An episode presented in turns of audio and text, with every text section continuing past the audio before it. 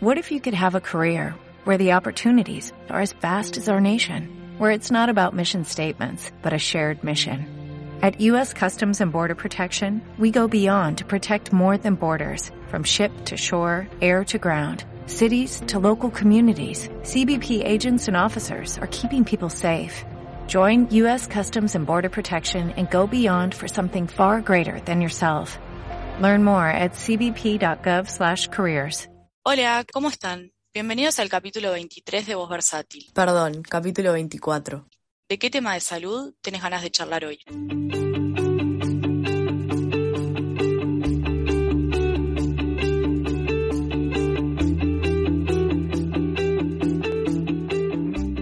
Bueno, buen día para todos. Hoy estamos con la psicóloga Nazarena Porto. ¿Cómo estás?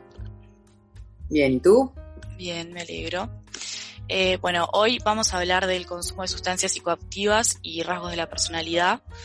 Eh, si querés contarnos un poco de tu formación, de tu experiencia, de en qué trabajas actualmente. Bien, buenísimo. Bueno, yo hace 24, 23, 22 años, 24 más o menos que trabajo en la clínica, que me recibí de psicóloga y después me dediqué a trabajar principalmente con trastornos de personalidad y sus comorbilidades, o sea, todo lo que tiene que ver con adicciones, suicidio principalmente. Y me formé en la Universidad de Valencia, en una, tengo una maestría en trastornos de personalidad y trastornos emocionales y trastornos de la conducta alimentaria. Eh, tengo formación en terapia de esquemas, formación en terapia de ACT, terapia cognitiva eh, la terapia de Jeffrey Young y bueno, y por último hace unos años buscando como una solución principalmente al, a lo que era el tratamiento de los trastornos de personalidad, me dediqué a la terapia dialéctica comportamental, que fue creada por Marshall Linehan y hoy en día trabajamos en Uruguay DBT, yo como directora y como mentora para el resto de, del habla hispana de lo que son los cursos intensivos de DBT.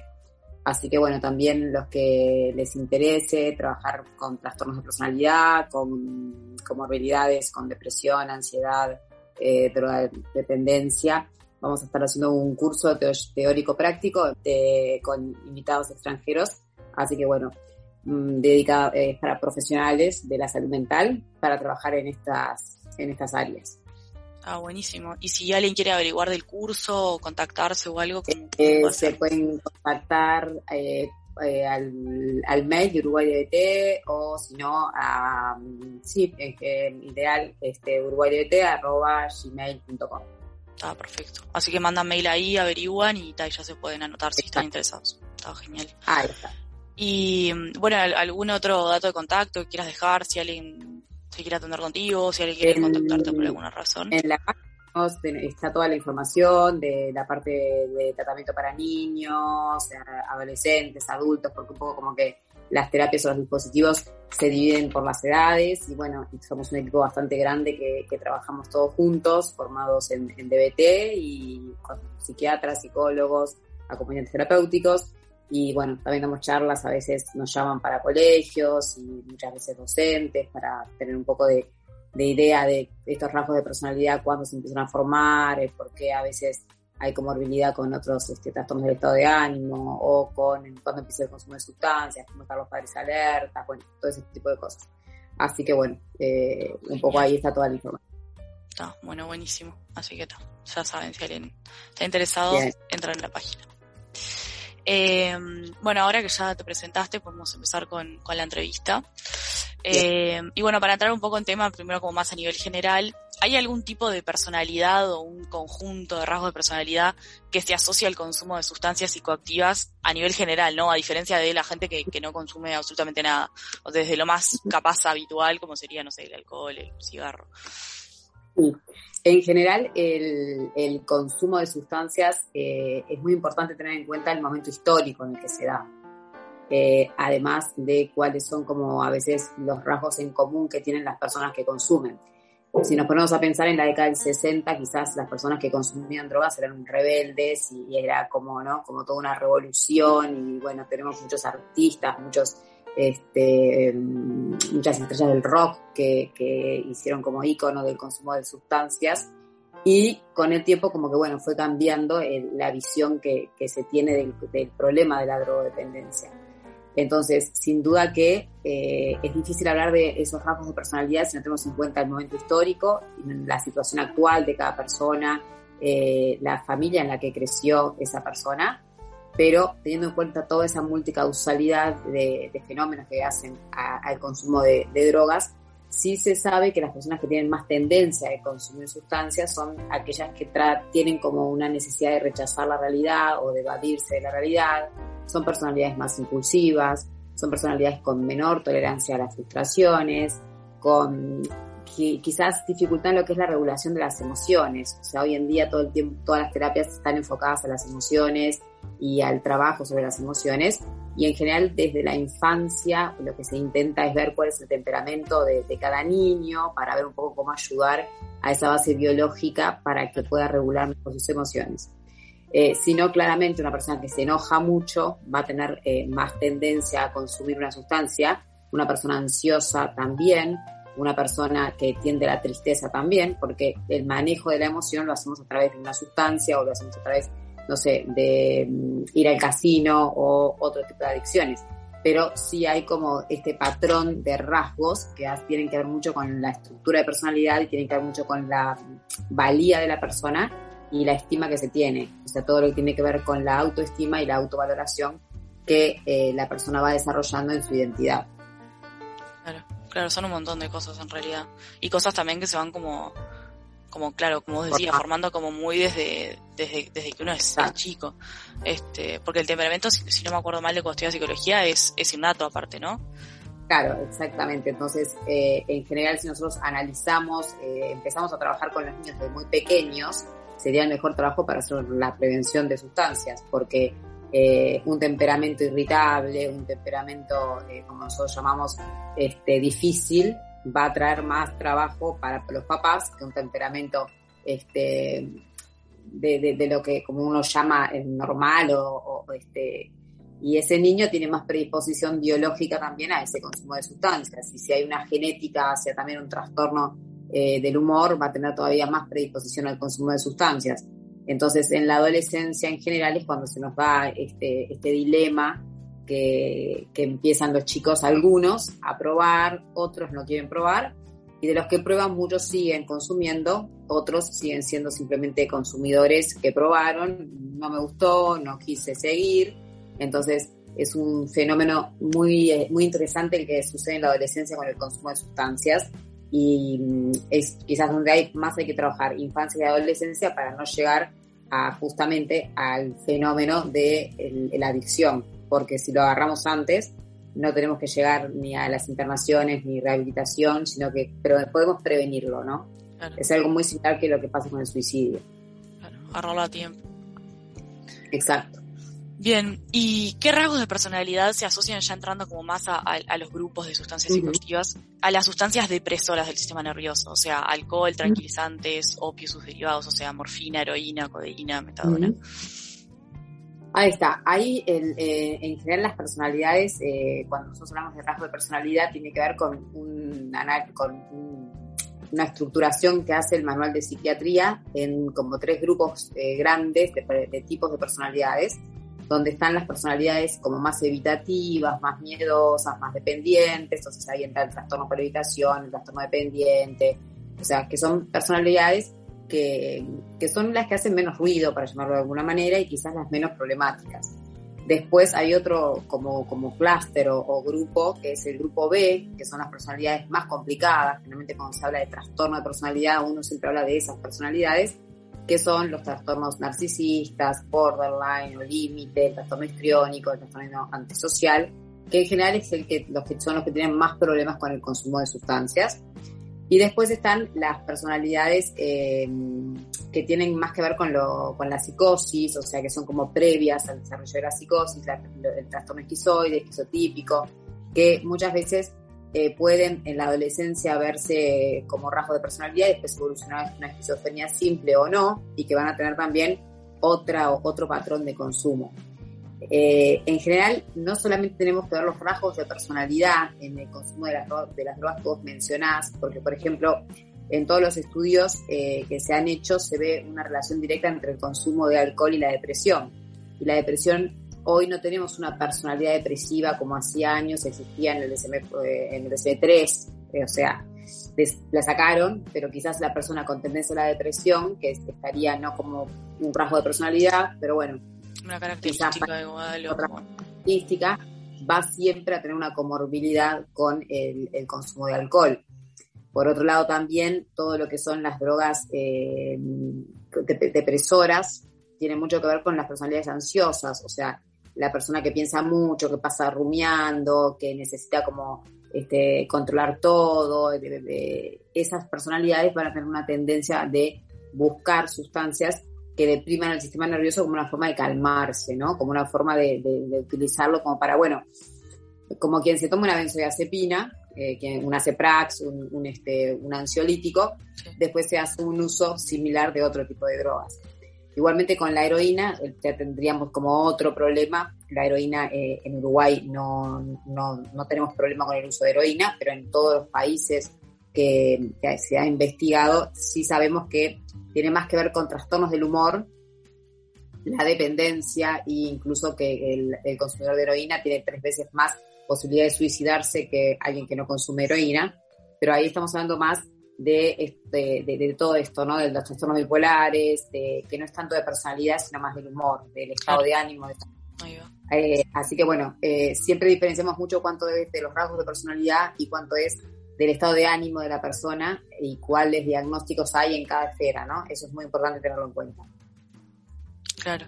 Sí, cuando decías lo de, lo de las personas con, rasgos depresivos o, bueno, capaz con el trastorno depresivo, eh, mm. me hacía pensar como cuando hablabas ahí del, del, que está asociado con el alcohol, con el consumo de alcohol. Y claro, el alcohol desinhibe mucho y también está como lo tenemos muy asociado socialmente con todo lo que es fiesta y como el festejo. Entonces, claro, es como buscar un poco eso como contrario de capaz de, de cuando estás en, esa situación de no poder levantarte de la cama, no tener fuerzas para encarar el día a día, para... Este... Además es como una, el, alcohol genera como una especie como de alivio, ¿no? O sea, de la tensión. O sea, es como que, bueno, eh, me tomo un whisky cuando estoy enojado, pero también me lo, tomo cuando estoy triste y me lo tomo cuando estoy alegre para festejar. Eh, entonces, como que el alcohol está haciendo eh, en, toda la población, porque en la población adolescente tiene un, rol más que quizás que de, desinhibir, perder la vergüenza, en el que trabaja y llega el viernes y está muerto, es bueno, empieza a tomar alcohol, el que no puede dormir y no quiere medicarse también empieza a tomar alcohol. Entonces, eh, tenemos como distintos, eh, distintas edades donde por distintos motivos o circunstancias de la vida uno lleva quizás al consumo de alcohol y puede asociarlo no a otras drogas. En general el adulto no lo asocia a otras drogas, pero los jóvenes y el adulto joven sí lo asocia a otras drogas y ahí también tenemos como otro problema más que es la mezcla de sustancias, ¿no? Claro. Sí, y yo había, había escuchado también que cuando, cuando una persona en, rehabilitación de, una droga está intentando dejarla, como que también le, prohíben, por ejemplo, tomar alcohol porque es como asociativo, ¿no? Como que el organismo también te pide. ¿Eso es así? En, sí hay distintas teorías de lo que es el tratamiento para las adicciones. Ah. Eh, eh, como que no hay como una, una único modelo, hay distintos modelos. Eh, hay modelos que se basan en la reducción del daño, que son los que se usan mucho en Europa, ¿no? Esto de cambiar una droga, eh, quizás de las más peligrosas por una droga menos peligrosa. Y hay otros modelos que directamente van hacia lo que es el no consumo de sustancias. Entonces, mm, sacamos cigarrillos, saca alcohol, sacamos todas las drogas. Pero eh, sabemos que eso a la larga, en el adicto que va a los grupos, que toda su vida este, sigue funcionando con, con esto como, bueno, con sentirse adicto, eh, se da que deja de consumir todo y capaz que si consume alcohol, ahí uno habla de una recaída, pero hay otras personalidades que quizás pueden dejar eh, un consumo de cocaína o un consumo de marihuana y seguir consumiendo alcohol, porque no, no tiene por qué estar asociada siempre toda Por eso es que cada persona es como un mundo para poder armar su tratamiento. Claro, ah, mira, no sabía. Eh, bueno, ¿y qué rasgos de, de persona? Ah, lo otro que te iba a comentar cuando te estaba escuchando recién de, lo del alcohol es que también como que me parece de lo que veo yo, ¿no? Es una, es una opinión, no, es que ah, no, está basado en nada, que también el alcohol lo tenemos como, como bastante como naturalizado, no sé, lo vemos como en las películas, lo vemos en los libros, lo, está como en un, no sé, en un cumpleaños, en una reunión, es como, creo que más que otras drogas, como parte del, del día a día. Sí, Sí, eh, quizás por eso es más difícil también eh, identificar eh, el problema de, con el alcohol, porque también para una persona capaz que tomarse un vino, toda una copa de vino no tiene nada de malo todas las todas las noches, tomar un vaso de whisky no tiene, no lo ve como un, problema, y a veces ya cuando son dos, dos copas o tres copas, es difícil que la persona acepte que quizás sí hay un problema. Entonces, ahí depende mucho de, bueno, cómo consideramos la adicción, si es la capacidad de controlarse, si es eh, que, eh, cuánto se consume todos los días. Entonces, bueno, hay varios fenómenos que tenemos como que estudiar para poder hacerle entender a, cada persona si hay un consumo problemático, o si hay una adicción o no. Claro, claro, es más difícil identificar. Bueno, ahora sí que me ha quedado ese, ese comentario colgado. ¿Y qué rasgos de personalidad se asocian al consumo de sustancias estimulantes del sistema nervioso? Ahí mm. entrarían cocaína, eh, anfetamínicos, la mayoría de los sintéticos. Eh, hace unos años, cuando en la década del 80, en la década del 90, estuvo muy asociada, por eso digo lo del momento histórico que es muy importante, a todo lo que fue el movimiento en Estados Unidos eh, de las generaciones que empezaran a trabajar y eran súper productivas y necesitaban como seguir trabajando. Entonces, eh, bueno, había un gran consumo de cocaína como una forma de seguir produciendo, seguir produciendo, seguir produciendo. Y quizás no estaba tan claro el, eh, los rasgos de personalidad, sino que era una droga que surgió en un momento y en una época histórica eh, que este grupo la usó como para, bueno, llegar a, hacer este, grandes negocios, etcétera, etcétera, etcétera. si bien la cocaína existe en la época de Freud, Freud se la dio a, a su mejor amigo y él también la consumió. Ah, la realidad por eso, o sea, como que todas las drogas siempre parece que existieron. El tema es según el momento de la historia qué, relevancia toma.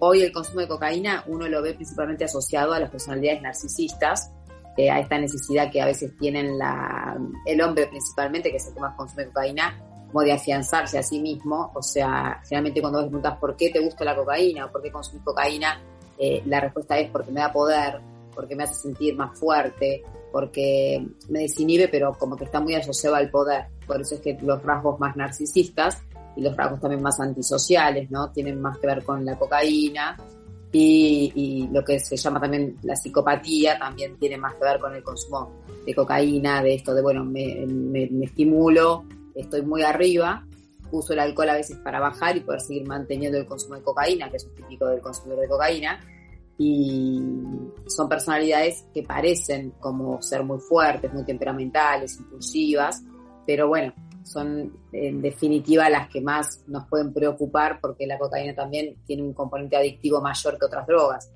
Entonces hoy en día vemos muchísimos consumidores de cocaína eh, internados en clínicas de desintoxicación o en clínicas psiquiátricas porque hacen una psicosis por consumo y a edades bastante tempranas. O sea que la cocaína es como, como sigue siendo como una de esas drogas que uno dice, eh, mejor no, no probarla, ¿no?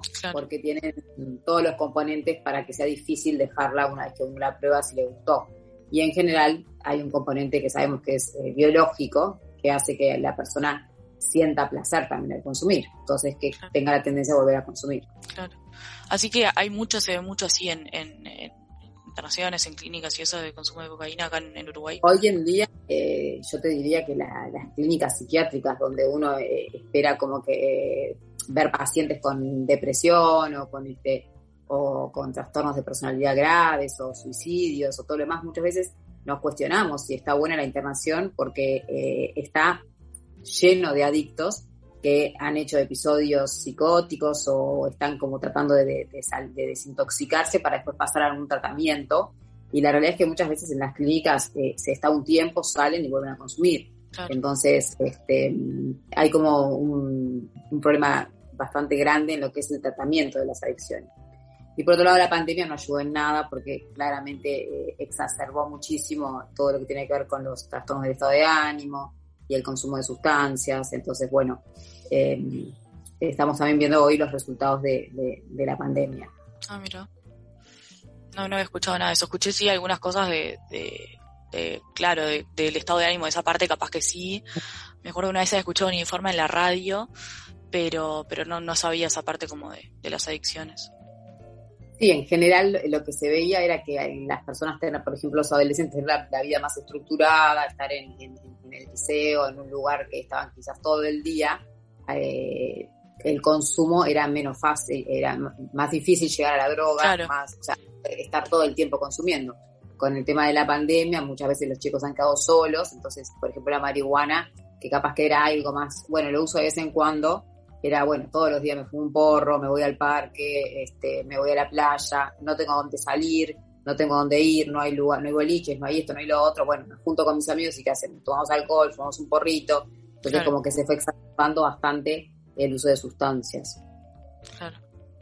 Claro, sí, claro, cuando lo explicas así es como re, o sea, lo, veo como re real. Sí, nomás si, si, si, pensamos el año pasado lo que era eh, en los parques, Parque de Villaviarri, o sea, todos los movimientos que se tuvieron que hacer desde la policía para bloquear mm. que los chicos llegaran y cómo quedaba el parque. Veías y al otro día era sucio.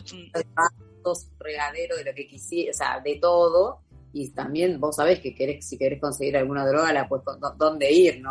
Es como que el parque empezó a ser como el boliche de la época de la pandemia. Sí, es que al otro día vos salías de mañana y parecía un, boliche tal cual, o sea, todo botellas, todo sucio, papeles, eh, cajas de cigarros, todo tirado, sí, tal cual.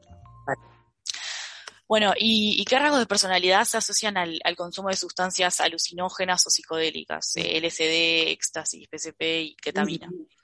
Para seguir escuchando la entrevista, escucha la parte 2 del capítulo 24, Consumo de sustancias psicoactivas y psicología de la personalidad.